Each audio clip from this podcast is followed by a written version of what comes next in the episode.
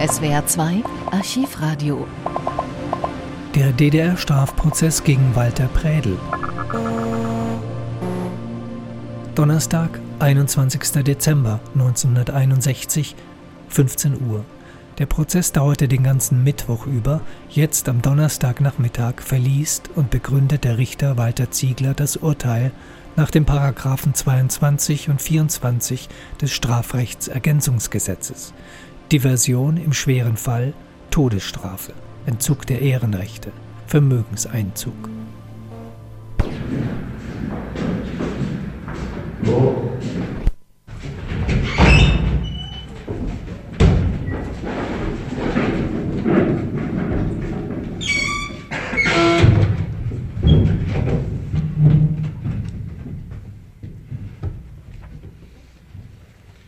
Ich verkünde im Namen des Volkes das folgende Urteil. Der Angeklagte wird wegen Diversion in schweren Fall, Paragraph 22, Paragraph 24 Absatz 1 Absatz 2 Buchstabe B StEG zum Tode verurteilt. Dem Angeklagten werden die bürgerlichen Ehrenrechte auf Lebenszeit aberkannt. Das Vermögen des Angeklagten wird eingezogen. Der Angeklagte wird verurteilt an die Deutsche Versicherungsanstalt, Bezirksdirektion Frankfurt-Oder, in Höhe von 63.896 Mark 95 Schadensersatz zu zahlen. Die Auslagen des Verfahrens hat der Angeklagte zu tragen.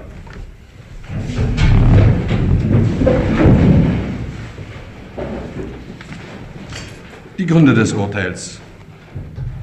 Der Angeklagte Walter Predel wurde am 10. Februar 1911 in Schloppe, ehemaligen Westpreußen, geboren. Sein Vater war Zimmermann und gehörte vor 1933 der SPD an. In der Nazizeit wurde er Mitglied der SA. Die Mutter arbeitete immer im Haushalt. Der Vater war bei dem Angeklagten ein schlechtes Vorbild, weil er in übermäßigem Maße dem Alkohol zusprach.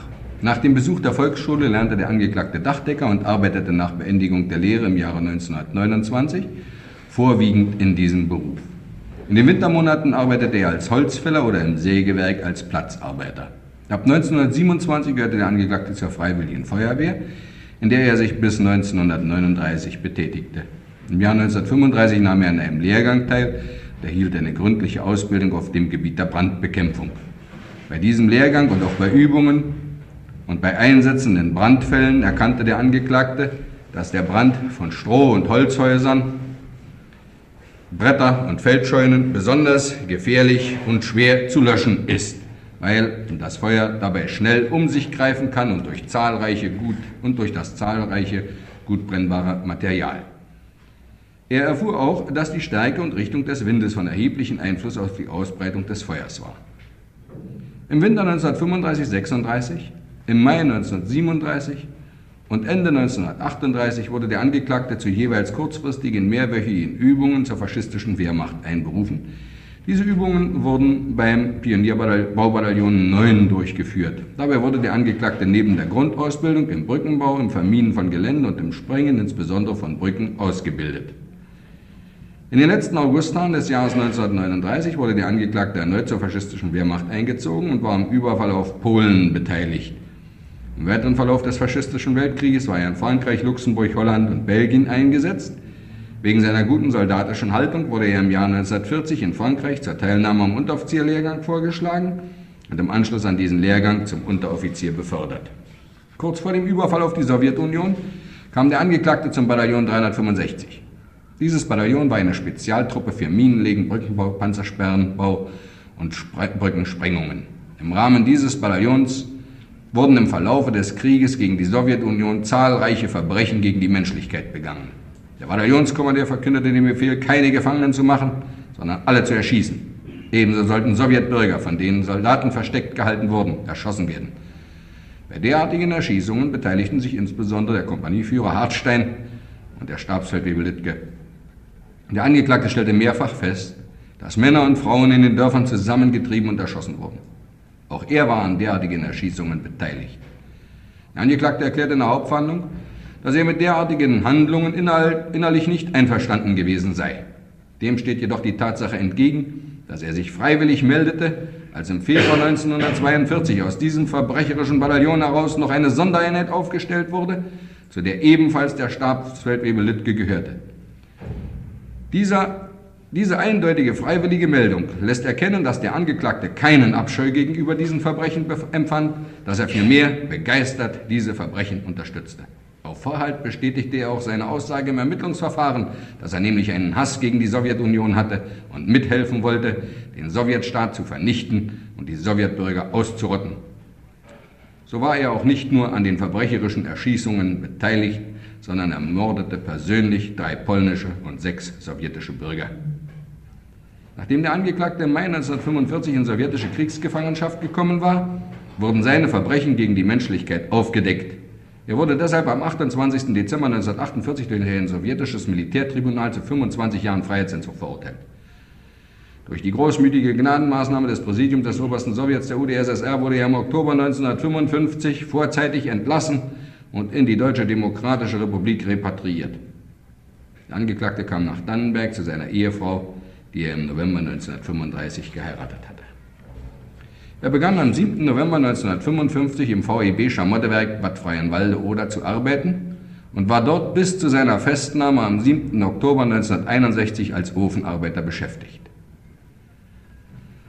Der Angeklagte zog jedoch aus seiner verbrecherischen Vergangenheit keine Lehren. Er besuchte noch im Oktober 1955 seine Eltern in Westdeutschland und seine Schwägerin in Westberlin.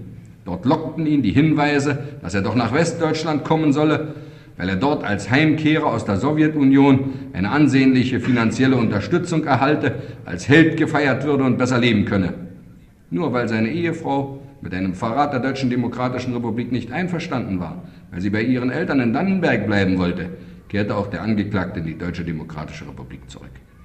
Regelmäßig aber fuhr er nach West-Berlin und ließ sich dort von seiner Schwägerin von den NATO-Sendern und der Westberliner Revolverpresse in neofaschistischem Sinne beeinflussen.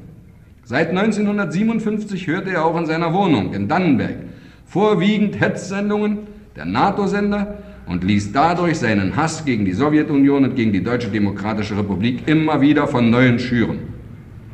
Bis zum Jahre 1957 hielt der Angeklagte auch mit gleichgesinnten Kriegsverbrechern, die sich in Westdeutschland aufhielten, briefliche Verbindung und nahm im Jahre 1958 an einem sogenannten Heimattreffen der Landsmannschaft Westpreußen-Pommern teil.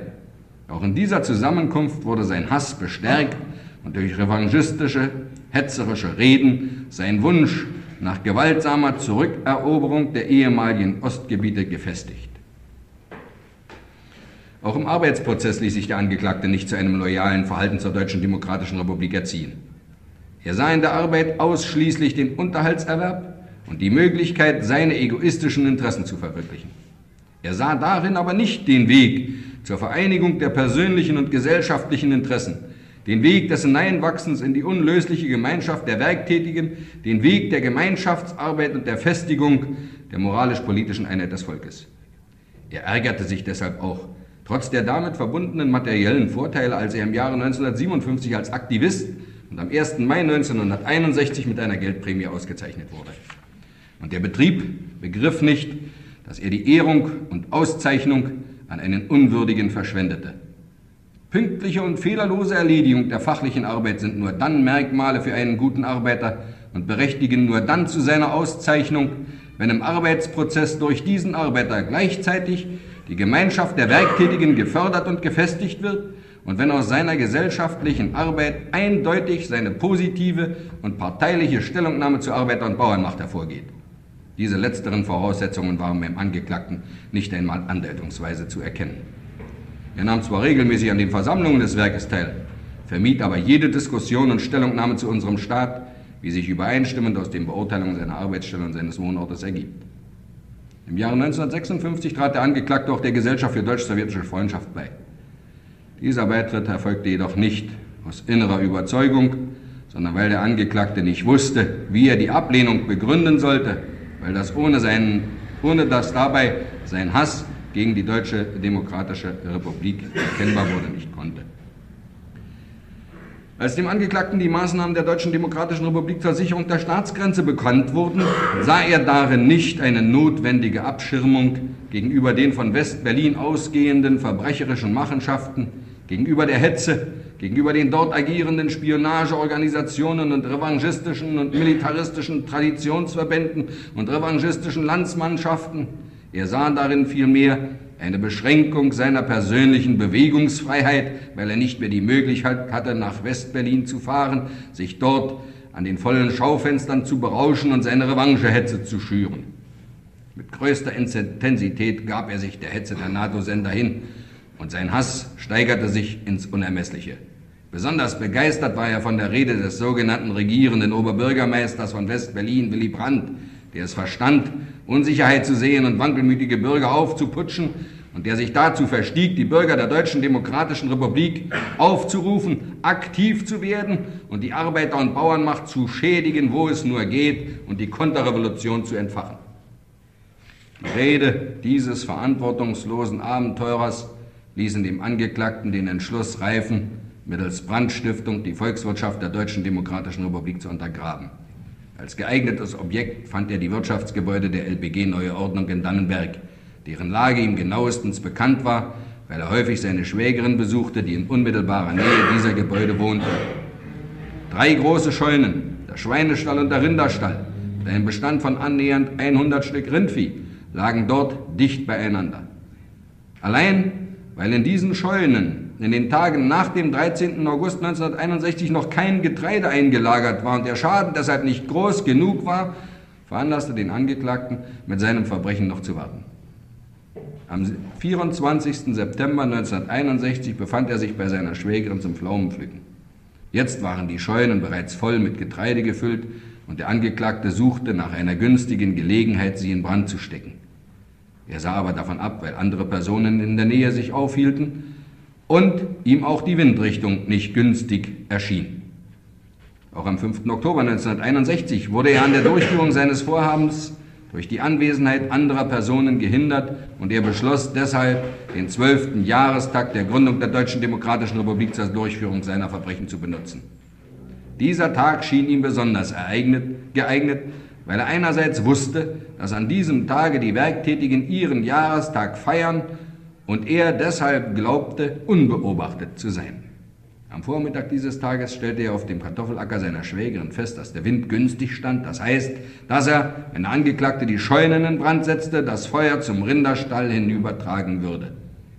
Nachdem er mit seiner Frau bei seiner Schwägerin Mittag gegessen hatte, rauchte er auf dem Hof eine Zigarette, ging dann ins Haus und holte sich in auffälliger Weise eine Zeitung, um vorzutäuschen, dass er auf die Toilette musste. Seine Jacke ließ er am Hausflur hängen. Er ging dann auf die Toilette, die sich in der Nähe der Scheune befand, und beobachtete von dort das Gelände, ob sich dort Personen aufhielten, die ihn bei der Brandsetzung der Scheune beobachten konnten.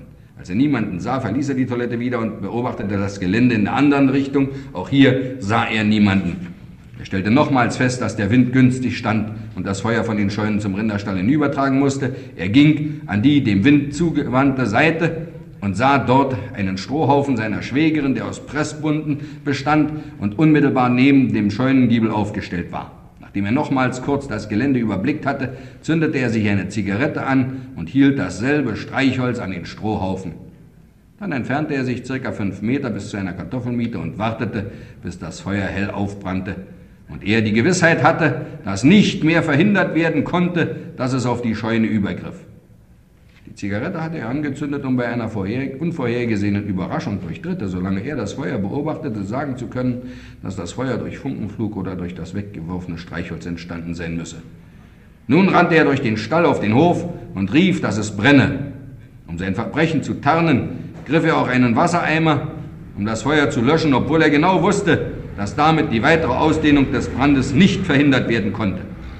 Die alarmierten Feuerwehren konnten nicht verhindern, dass zwei Scheunen abbrannten und mussten ihre ganze Kraft darauf richten, ein Übergreifen des Brandes auf die dritte Scheune und insbesondere auf den Rinderstall zu verhindern. Ein unmittelbar an den Rinderstall angebauter Schuppen hatte bereits Feuer gefangen. Ein Übergreifen des Feuers auf den Stall konnte jedoch verhindert werden, obwohl durch die Glut bereits Fensterscheiben zersprangen, Funken durch die zerbrochenen Fenster flogen und der mit Holz und Dachpappe abgedeckte Stall in größter Gefahr war. Auch der Teer wurde bereits flüssig und tropfte vom Dach herunter. Einige Bretter der dritten Scheune mussten abgerissen werden, weil auch sie schon Feuer gefangen hatten. Nach der spezifizierten Aufstellung der Deutschen Versicherungsanstalt Bezirksdirektion Frankfurt-Oder beläuft sich der Brandschaden an den völlig abgebrannten Scheunen einschließlich des Schadens am Erntegut an eingelagerten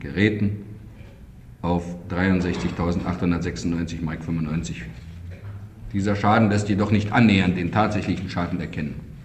Vielmehr muss weiter berücksichtigt werden, durch das durch das vernichtete Getreide und vernichteten Futtermittel der Volkswirtschaft ein Ausfall von 260 Dezitonnen Rind- und Schweinefleisch entstand. Für die LPG bedeutet das einen finanziellen Ausfall von 82.500 D-Mark. Auch dieser Schaden muss dem Angeklagten mit zur Last gelegt werden. Für den Gesamtschaden ist allein der Angeklagte verantwortlich.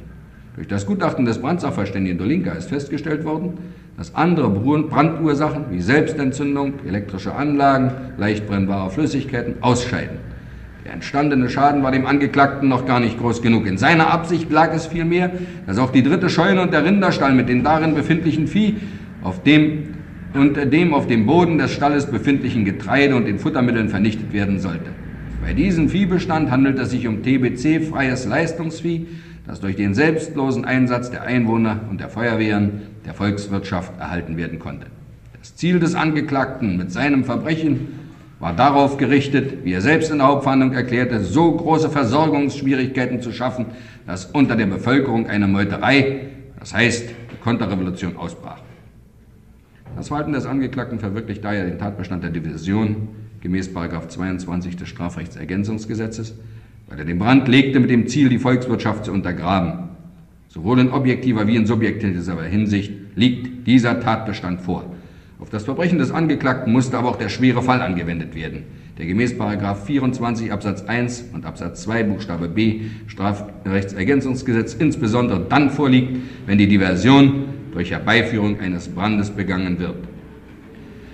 Schon der entstandene Schaden, aber auch die durch den Brand herbeigeführte außerordentlich große Gefahr für die Vernichtung weiterer Werte rechtfertigt die Anwendung dieser Strafbestimmung. 24 Absatz 1 StEG bietet die Möglichkeit, im Falle der schweren Diversion auf lebenslanges Zuchthaus oder auf die Todesstrafe zu erkennen. Bei der Findung der gerechten Strafe ließ sich das Gericht von der programmatischen Erklärung des Vorsitzenden des Staatsrats der Deutschen Demokratischen Republik vom 4. Oktober 1960 leiten. In voller Übereinstimmung mit dieser Erklärung verstehen die Werktätigen der Deutschen Demokratischen Republik unter Gerechtigkeit die Unterbindung aller Anschläge der Militaristen und die Anwendung harter Strafen gegen diejenigen, die das Leben des Volkes den Bestand der Nation bedrohen. Der Angeklagte ist ein unverbesserlicher Faschist und Militarist. Er hat aus der Bestrafung wegen der Ermordung polnischer und sowjetischer Bürger nichts gelernt und hat sich auch nach dem großzügigen Gnadenerweis ideologisch eng mit den in Westdeutschland und Westberlin herrschenden revanchistischen und neofaschistischen Ultras verbunden. Er war in seinem Handeln von dem Willen getragen, möglichst viel von dem zu vernichten, was die Arbeiter und Bauern in mühseliger, aber begeisterter Arbeit seit 1945 für die Arbeiter- und Bauernmacht aufgebaut haben. Er, der schwere Kriegsverbrechen auf sich geladen hatte, rüttelte mit seinen Verbrechen an den Grundlagen der ersten Arbeiter- und Bauernmacht in Deutschland. Er gehört zu jenen feindlichen Elementen, von denen der Minister für Staatssicherheit Erich Mielke auf der 14. Tagung des Zentralkomitees der SED sagte, dass sie nach der Niederlage vom 13. August 1961 versuchen, ihren Hass gegen unseren Arbeiter- und Bauernstaat in den verschiedensten Formen der Feindtätigkeit, darunter auch durch Brandlegung, auszutoben. In den Maßnahmen der Regierung der Deutschen Demokratischen Republik vom 13. August 1961, durch die im Einvernehmen mit der Sowjetunion und den anderen Warschauer Vertragsstaaten der Frieden gerettet wurde, sah der Angeklagte eine Beschränkung seiner persönlichen Freiheit. In seinem Schlusswort auf dem 22. Parteitag der KPDSU erklärte der Genosse Khrushchev, die Westmächte sprechen von Freiheit, verstehen darunter aber die Besetzung Westberlins. Sie wollen dort Streitkräfte haben und Spionagezentralen unterhalten. Das heißt, sie wollen wie bisher West-Berlin für die feindliche Wühltätigkeit gegen die Deutsche Demokratische Republik, gegen die Sowjetunion und gegen alle sozialistischen Länder ausnutzen. Darin besteht ihr wirkliches Ziel. Genauso handelte der Angeklagte Predel. Er sprach von Einschränkung der Bewegungsfreiheit und meinte die Einschränkung seiner revanchistischen Forderungen und die Einschränkung der Möglichkeit, sich ideologisch zersetzen und verhetzen zu lassen. In alter faschistischer Manier reagierte der Angeklagte auf die Maßnahmen des 13. August 1961. So wie er im Zweiten Weltkrieg in der Sowjetunion mit Leuchtpistolen kaltblütig und skrupellos die Häuser friedlicher Bürger niederbrannte, aus Hass gegen die Sowjetunion, So vernichtete er durch seine Brandlegung wertvolle Nahrungs- und Futtermittel, die friedliche Bürger in mühevoller Arbeit und in dem Willen, den Frieden zu erhalten und den Sozialismus zum Siege zu verhelfen, geschaffen hatten. Er vernichtete sie aus Hass gegen die Deutsche Demokratische Republik, aus antikommunistischer Verhetzung. Gegenüber hemmungslosen Konterrevolutionären ist jede Milde und Gnade eine Gefahr für die friedlichen Bürger. Das Verbrechen des Angeklagten Predel rechtfertigt keine andere Strafe als die Todesstrafe. Er gehört nicht zu den Menschen, die ihre Verantwortung gegenüber der Gesellschaft noch nicht voll erkannt haben und von denen die programmatische Erklärung des Staatsrates sagt, dass sie geduldig überzeugt und erzogen werden müssen. Seine Vergangenheit, die Tatsache, dass er keine Lehren zog und sein jetziges Verbrechen der schweren Diversion charakterisieren den Angeklagten als konterrevolutionär und als unverbesserlichen Feind des deutschen Volkes. Der Angeklagte Preder hat durch die von ihm verübte schwere Diversion sein Leben verwirkt. In Übereinstimmung mit dem Antrag des Staatsanwalts erkannte das Gericht auf Todesstrafe als die notwendige und gerechte Antwort auf derartige Verbrechen. Der Angeklagte hat sich auf die Seite des Klassenkampfes, des Klassenfeindes geschlagen und eine klare feindliche Position im Klassenkampf eingenommen. In einer Zeit des verschärften Klassenkampfes, das heißt in einer Zeit gesteigerter Hetz- und Diversionstätigkeit, Beschleunigter auf. Hier haben wir Stickhack produziert. Das ist die andere. Beschleunigte Aufrüstung der Bundeswehr mit atomaren Waffen. In einer Zeit aggressiver Kriegsdrohungen und offener revanchistischer Forderungen suchte der Angeklagte durch sein Verbrechen die verbrecherischen Machenschaften der Ultras wirksam zu unterstützen. Auf dem fünften Gesamtrussischen Sowjetkongress im Juli 1918 erklärte Lenin, ein Revolutionär, der nicht heucheln will, kann auf die Todesstrafe nicht verzichten. Die Arbeiterklasse zieht im Kampf für die Errichtung der sozialistischen Gesellschaft friedliche Methoden gegenüber der Anwendung von Gewalt vor. Welche Formen und welche Schärfe jedoch der Klassenkampf annimmt, das hängt in erster Linie vom Verhalten des Klassenfeindes selbst ab. Da, wo er an den Grundlagen unseres Staates rüttelt, muss er mit den entschiedensten Abwehrmaßnahmen rechnen voller Übereinstimmung mit den Interessen des deutschen Volkes und den Grundsätzen der Gerechtigkeit, wird deshalb in der programmatischen Erklärung des Staatsrates unmissverständlich hervorgehoben. Den Gegner schlagen wir, wo er sein Haupt erhebt. Ihn packen wir unversöhnlich an, mit ihm sprechen wir eine harte Sprache. Denn wir hassen die Militaristen und Revanchisten, die vor dem Volk über und über mit Schuld beladen sind und wiederum alles vernichten wollen. Diese absolute Wahrheit mögen auch alle diejenigen erkennen, die es noch heute für nötig halten, sich ideologisch mit der NATO und mit den Bonner Ultras zu verbinden. Auch sie befinden sich auf einem sehr gefährlichen Weg, der früher oder später damit endet, dass sie sich vor den Gerichten der Arbeiter- und Bauernmacht verantworten müssen. Da der Angeklagte sich mit seinem Verbrechen skrupellos außerhalb der Gesellschaftsordnung in der Deutschen Demokratischen Republik stellte, machte das Gericht von der in 32 StGB gebotenen Möglichkeit, den Verlust der bürgerlichen Ehrenrechte auszusprechen, Gebrauch. Da der Angeklagte in seiner Tätigkeit in der Deutschen Demokratischen Republik nach 1955 nur seine materiellen Vorteile im Auge hatte und sonst nur den Hass gegen den Sozialismus in seinem Herzen nährte, erkannte das Gericht entsprechend dem Antrag des Staatsanwalts auf die Einziehung seines Vermögens.